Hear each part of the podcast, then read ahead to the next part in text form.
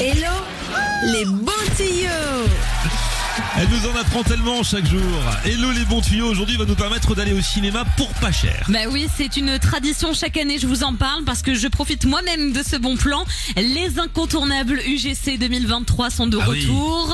Au cinéma. Tant mieux Alors pour ceux qui ne savent pas ce qu'est le concept des incontournables, chaque année, les cinémas UGC font une liste des 25 films de l'année 2023 qui ont le plus marqué à la fois les médias mais aussi les téléspectateurs. D'accord, donc ils les ressortent pour l'occasion. Ils les ressortent pour l'occasion pour une durée déterminée. C'est à partir d'aujourd'hui, mercredi 10 janvier et jusqu'au mardi 23 janvier.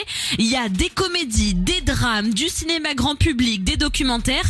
Et effectivement, cette année, je suis plutôt fan de la liste. Alors il y a quoi? Alors, il y a Barbie, évidemment. Ah bah oui. Et Oppenheimer, sa version dark, que j'aime beaucoup. On a aussi Yannick, le film qui a beaucoup fait parler l'année dernière, parce qu'il était gratuit pour les gens qui s'appelaient Yannick. Ah oui, je me souviens. Voilà, on est sur une petite comédie très sympa. Et là maintenant c'est payant pour les Yannick.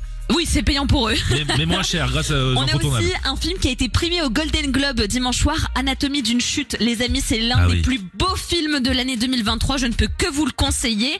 Ensuite, vous avez Super Mario Bros pour les enfants. Je l'ai vu. Génialissime.